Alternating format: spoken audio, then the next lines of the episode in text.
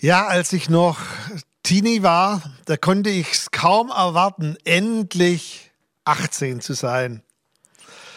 Das liegt daran, ich war das Nesthäkchen zu Hause, doch ein gewisser Abstand zu meinen Geschwistern war immer der Kleine. Und auch die Freunde, die ich hatte, sei es in der Schule, im Fußballverein oder in der Nachbarschaft, meine Freunde waren alle älter als ich.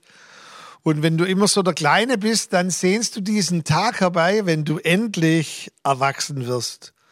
Und ich hatte mir das so vorgestellt, so richtig rein feiern und dann macht's nachts so diesen Bam, diesen Knall und du bist auf einmal erwachsen, 18 und du gehörst zu den Großen dazu.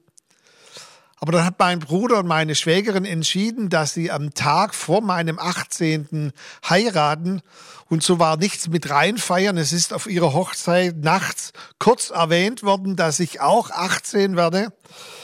Aber nicht nur, dass ich kein richtiges Fest so mit reinfeiern hatte, irgendwie hat es keinen Knall gemacht, so kein Bam. Irgendwie hatte ich das nicht richtig bemerkt, dass ich jetzt 18 bin. Die Behandlung durch Mama war nicht anders als die Tage vorher. Obwohl ich jetzt doch groß war, war ich immer noch der Bur und die Hinweise oder manches Mal auch Appelle waren immer noch so, wie wenn ich zwölf oder dreizehn wäre. In der Schule hat man mich nicht groß behandelt und sogar mein Fußballtrainer hat mich nicht anders behandelt im Training, weil ich doch jetzt 18 war. Wenigstens dort hatte ich gedacht und gewünscht, wenn ich jetzt ins Training komme, ich komme als Mann und er wird mich anders behandeln. Das Einzige, wo ich es gemerkt habe, war, ich habe einen Führerschein in der Hand gehabt, ich durfte Auto fahren. Naja, durfte war relativ, ich durfte es dann, wenn meine Mutter es erlaubt hat. Und, aber das Beste war, ich durfte die Entschuldigungen in der Schule selber schreiben. Und ich habe jeden Montagmorgen, und bitte ihr Kids, die jetzt zuschaut, nicht nachmachen, aber jeder Montagmorgen, die ersten zwei Stunden, hatte ich eine russische Grippe, die mich über Nacht angeflogen hat und die ab der dritten Stunde wieder weg war, weil ich war ja 18 und konnte meine Entschuldigungen selber schreiben. Ich möchte uns hineinnehmen in den Bibeltext heute Morgen, in dem Paulus uns sagt, dass wir neben dem, dass wir Kinder Gottes sind, dass wir auch erwachsen sind, dass wir auch geistlich gesehen 18 sind. Und der Text ist in Römer 8, die Verse 14 bis 17. Ich lese ihn uns mal vor. Denn so viele durch den Geist Gottes geleitet werden, das sind Söhne Gottes. Denn ihr habt einen Geist der Sohnschaft empfangen, indem wir rufen, Abba, Vater. Der Geist selbst bezeugt zusammen mit unserem Geist, dass wir Kinder Gottes sind. Wenn aber Kinder, so auch Erben, Erben Gottes und Miterben Christi. Sehr interessanter Bibeltext. Hier heißt es, dass der Geist Gottes bezeugt, dass wir Kinder sind und dass wir Söhne sind. Weißt du, meine Kids bleiben für immer meine Kinder.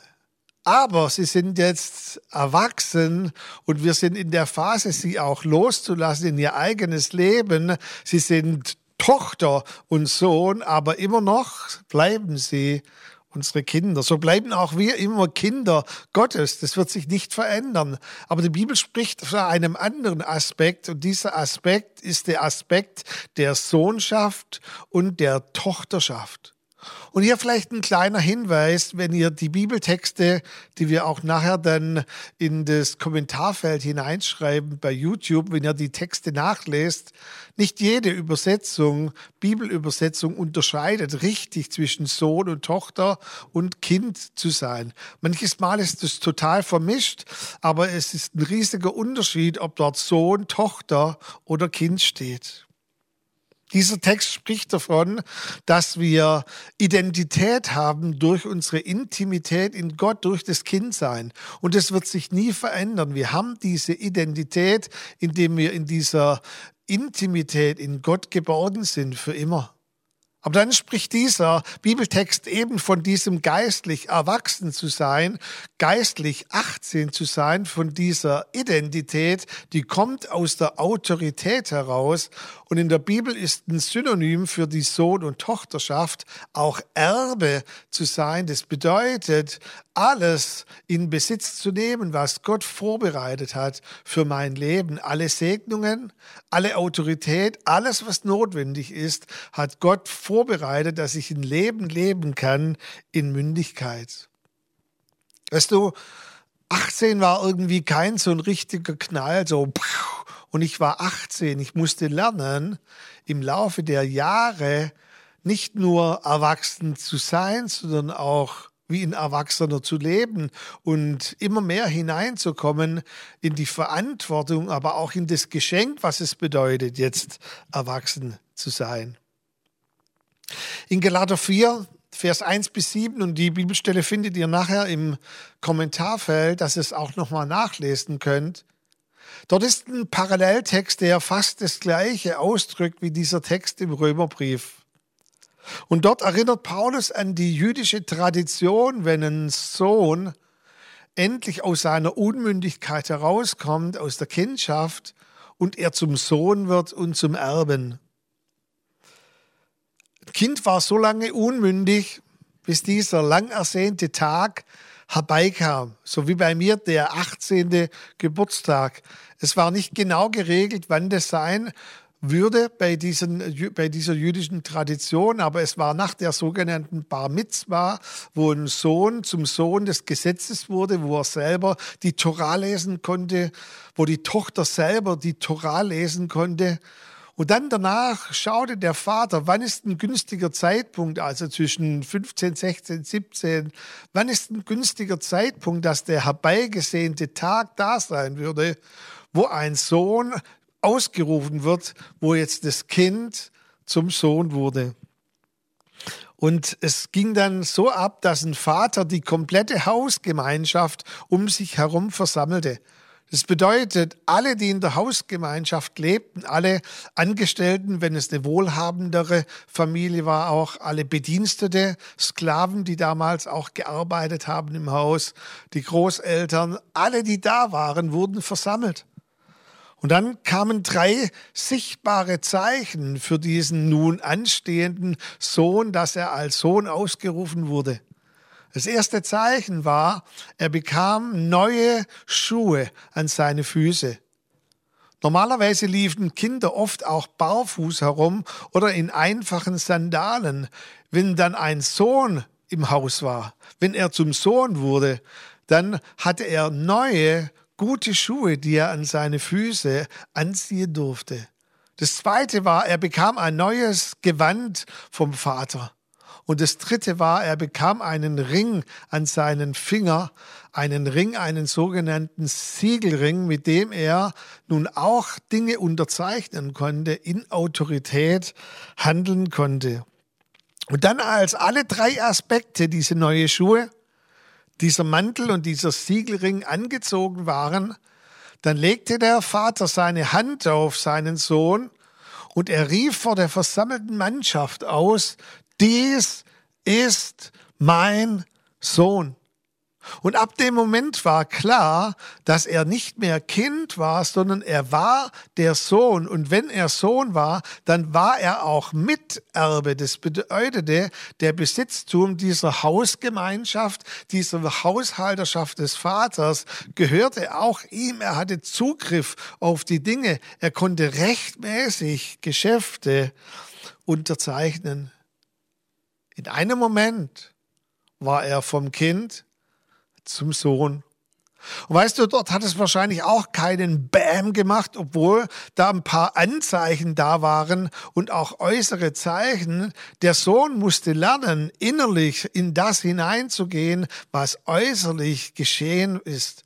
Er musste lernen, was es bedeutet, jetzt in neuen Schuhen zu laufen, diesen Mantel um sich zu haben. Und er musste lernen, auch mit dem umzugehen, dass er durch diesen Siegelring Autorität hatte. Aber für alle anderen im Haus war klar, er hatte Autorität. Aber der Sohn, der jetzt in Autorität hineinkam, musste lernen, damit umzugehen.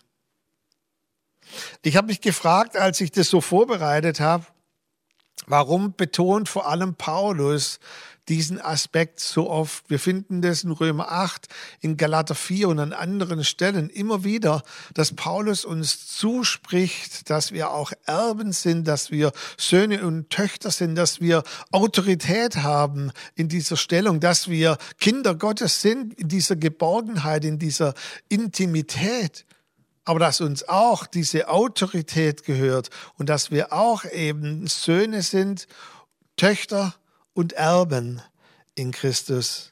Warum erinnert uns Paulus immer wieder daran? Ich möchte uns in eine andere Geschichte hineinnehmen, die ihr alle auswendig kennt. Es ist Lukas 15, 11 bis 32, die Geschichte vom verlorenen Sohn oder besser die Geschichte von den beiden Söhnen. Und ich möchte sie noch mal so weit wiederholen, dass wir alle drin sind, dass wir alle auch wissen, um was es geht. Der jüngere Sohn will ja sein Erbe und sagt, Papa, gib mir das Geld, das mir zusteht. Und erstaunlicherweise gibt der Vater ihm das komplette Erbe, obwohl er weiß, dass er weggehen würde. Und so geht dieser Jüngere weg und er verprasst das ganze Geld. Er bringt es durch mit falschen Freunden. Und er endet dann, wir kennen die Geschichte am sogenannten Schweinetrog. Er hat dasselbe Essen, wie die Schweine gefressen haben. Eine tiefere Demütigung gibt es für einen Juden nicht. Und dann heißt es aber, er kam zur Besinnung und er ging in sich.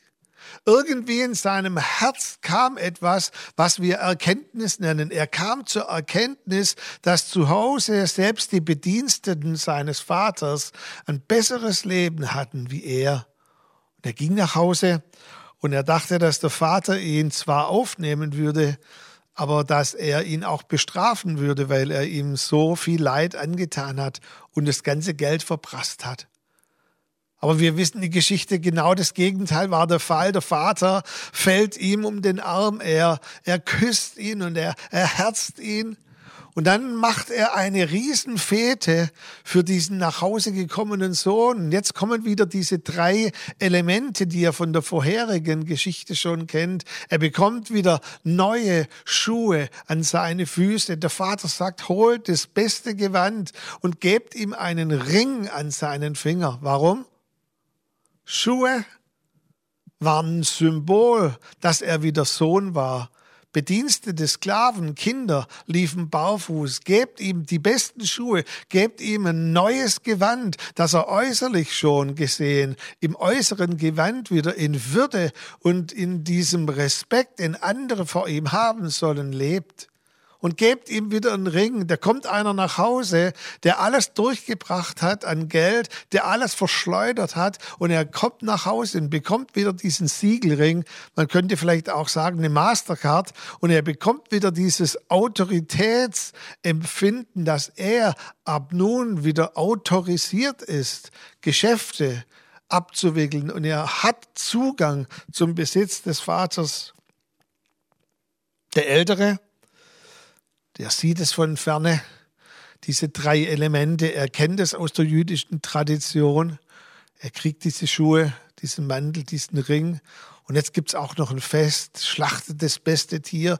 Und er ist zornig und sagt, Vater, ich schufte wie ein Sklave, wie ein Diener, wie ein Bediensteter. Und mir hast du nie so eine Fete ausgerichtet. Und er wurde zornig.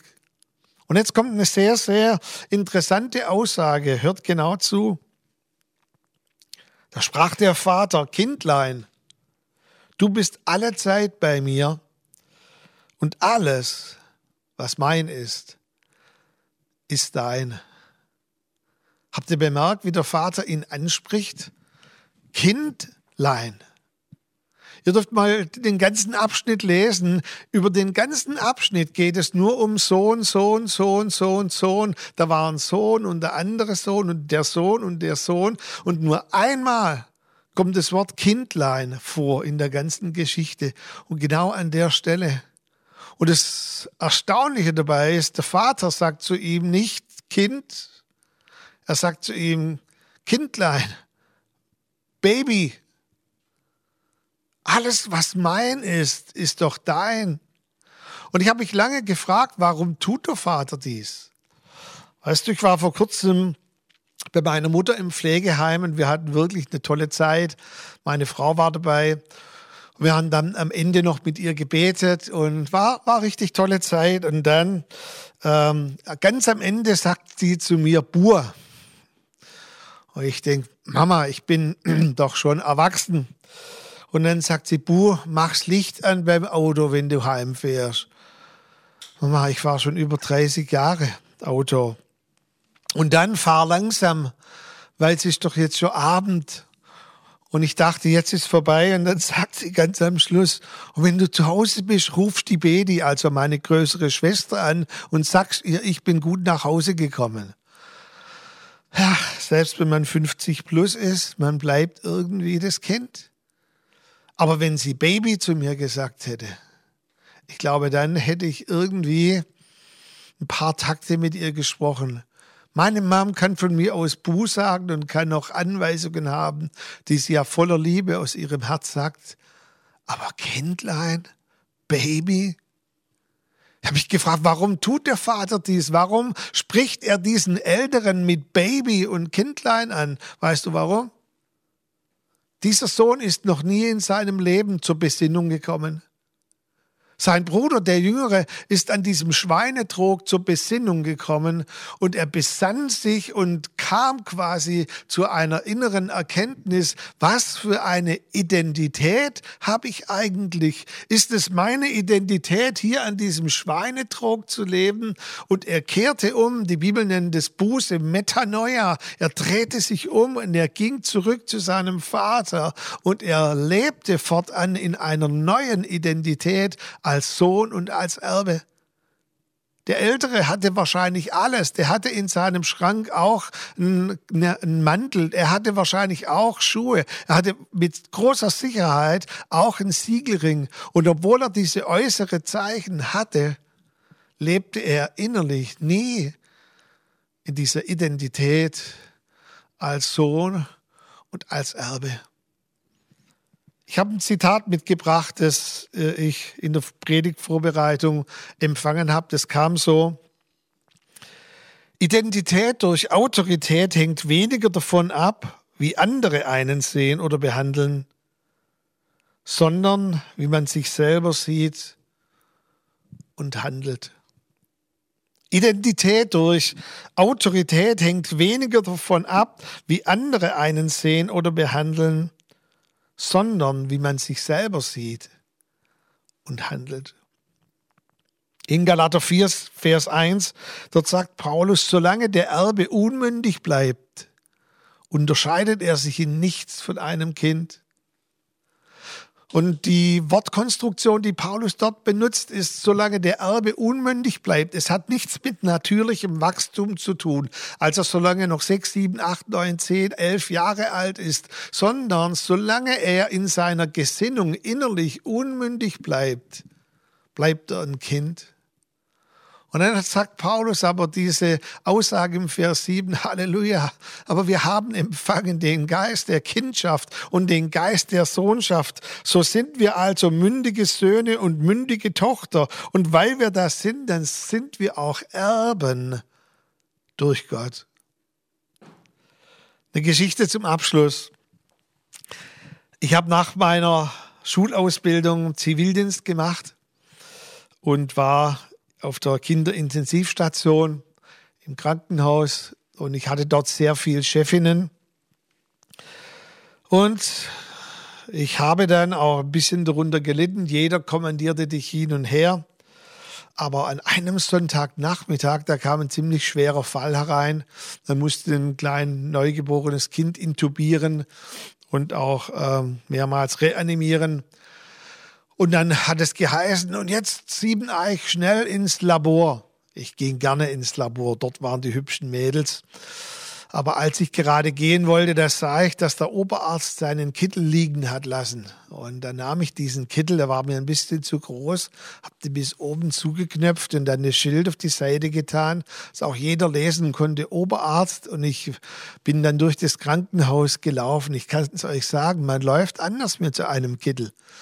Und die Leute haben mich alle ausnahmslos begrüßt, auch Besucher, andere Bedienstete im Labor. Ich hatte enorme Aufmerksamkeit. Das Problem war nur, am nächsten Tag bin ich wieder in dieses Labor gegangen und hatte diesen Kittel nicht an. Und der ganze Schwindel flog auf. Und die ganze Sache war dann eher peinlich, weil ich einen Anschiss bekam. Aber auch deshalb flog es auf, weil es nicht meiner wahren Identität entsprach. Ich möchte dir zum Abschluss der Predigt sagen, du hast wirklich einen Mantel bekommen von Gott. Du hast eine wahre Identität, du hast einen Siegelring bekommen durch Gott. Es heißt im Galaterbrief, dass wir in der Taufe Christus angezogen haben. Wir haben eine neue Identität, ein neues Gewand. Durch Jesus Christus, durch die Versiegelung im Heiligen Geist haben wir diesen Siegelring der Autorität an unserer Hand. Wir haben wirklich einen Geist bekommen, der eben nicht nur unsere Kindschaft bezeugt, sondern unsere Sohnschaft. Hey, mein Mantel war nicht echt in diesem Krankenhaus. Es war nicht meiner. Dein Mantel ist echt. Du hast einen Mantel bekommen. Es entspricht nämlich deiner wahren Identität. Und zum Schluss möchte ich dir noch diesen Ausspruch zusprechen, der in Galater 4, Vers 7 steht. Du bist also mündiger Sohn und mündige Tochter. Und wenn du das bist, dann bist du auch Erbe nicht durch irgendjemand, sondern durch Gott. Und ich möchte dich heute, wenn wir jetzt auch noch ein Lied singen, das heißt, durch dich weiß ich, wer ich bin. Ich möchte dich fragen während dem Lied, dass du für dich doch mal reflektieren kannst. Bist du überhaupt schon ein Kind Gottes?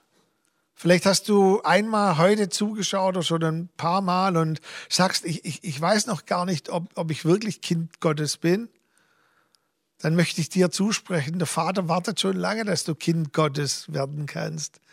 Er wartet lange, dass er dich in seine Arme nehmen kann, wie diesen Sohn, der nach Hause gekommen ist, dass er dich mit neuem Leben beschenken kann.